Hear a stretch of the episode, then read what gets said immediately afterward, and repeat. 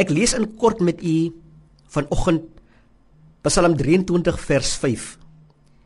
U laat my by 'n feesmaal aansit terwyl my teenstanders toe kyk. U ontvang my soos 'n eregas. Ek word oorlaai met heerlikheid. Watter wonderlike geleentheid om u op hierdie besondere Sondag te kan groet in die naam van koning Jesus. Die een wie ons nooi om aan te sit by 'n feesmaal terwyl ons teenstanders toe kyk. Alle benodighede wat u in hierdie dag nodig het, is voorberei op die tafel deur die goeie herder. Die Here voorsien in hierdie dag oorvloedig.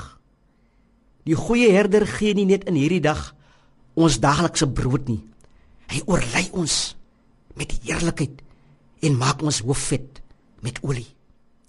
Daar is niks meer wonderlik as om deur die goeie herder gesalf te word nie. My beker loop oor, roep koning Dawid uit.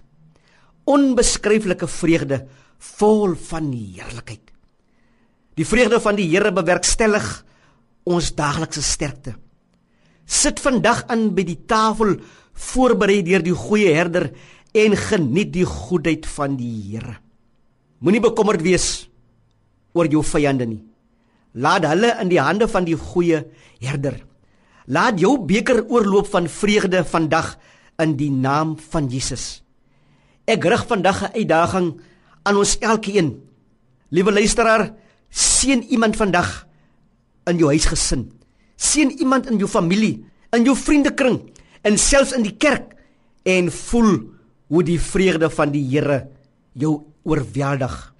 Geniet hierdie dag in die Here wat ons laat insit by 'n feesmaal terwyl ons teenstanders toe kyk. Amen.